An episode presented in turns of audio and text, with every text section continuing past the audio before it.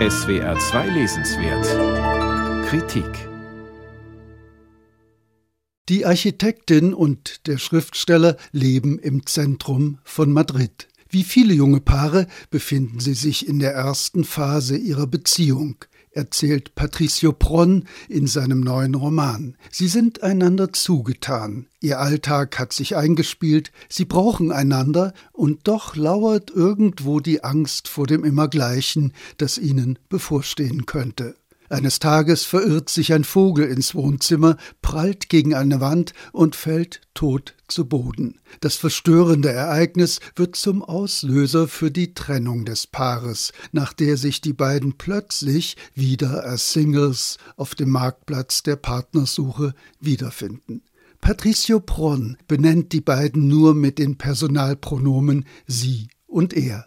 Der Romantitel aber deutet an, dass es dabei nicht bleiben wird. Er lautet Morgen haben wir andere Namen, was sich bald so erklärt, dass es hier um Menschen geht, die eine Epoche des Übergangs erleben. Er und sie sind in diesem Roman nicht die einzigen, die ihr Leben neu sortieren müssen, die nach ihrem Weg suchen. Durch Freundinnen und Freunde erschließt sich ein Netzwerk von Figuren, die sich alle ebenfalls fragen, welche Perspektiven sie haben und welche Möglichkeiten sie ergreifen sollen. Alles ist im Fluss. Der Roman spielt mitten in unserer Gegenwart. Ins Zentrum seiner erzählerischen Erkundung stellt der argentinische Autor das freundschaftliche oder sexuelle Beziehungsleben gesehen aus wechselnden Perspektiven. Von Liebe kann dann nicht immer die Rede sein, denn Liebe gehört genau zu jenen Dingen, deren Wesen und Bedeutung für alle völlig ungreifbar geworden sind, ebenso wie die Namen der Figuren, die nur mit einem Buchstaben bezeichnet werden.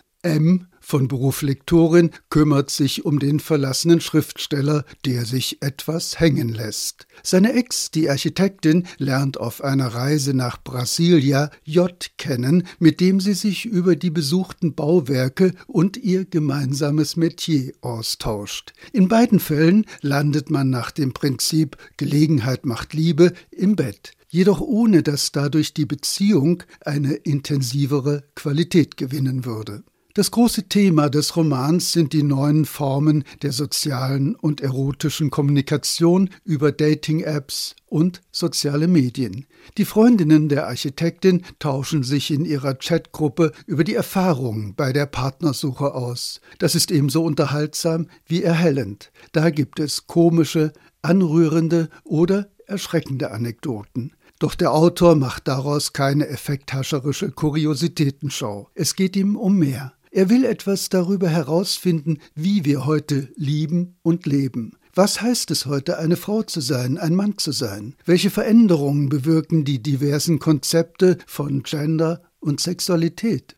Patricio Pron liefert dazu keine einfachen Antworten oder Großthesen. Das wäre auch nicht die Aufgabe eines Romans. Stattdessen erzählt er, wie seine Figuren mit diesen Fragen umgehen, mit den Verunsicherungen, denen sie ausgesetzt sind, wie sie auf die Veränderungen der Welt reagieren und was sie dabei empfinden. Zugleich ist dieses Erzählen durchdrungen vom Esprit und der Neugier des Essayisten.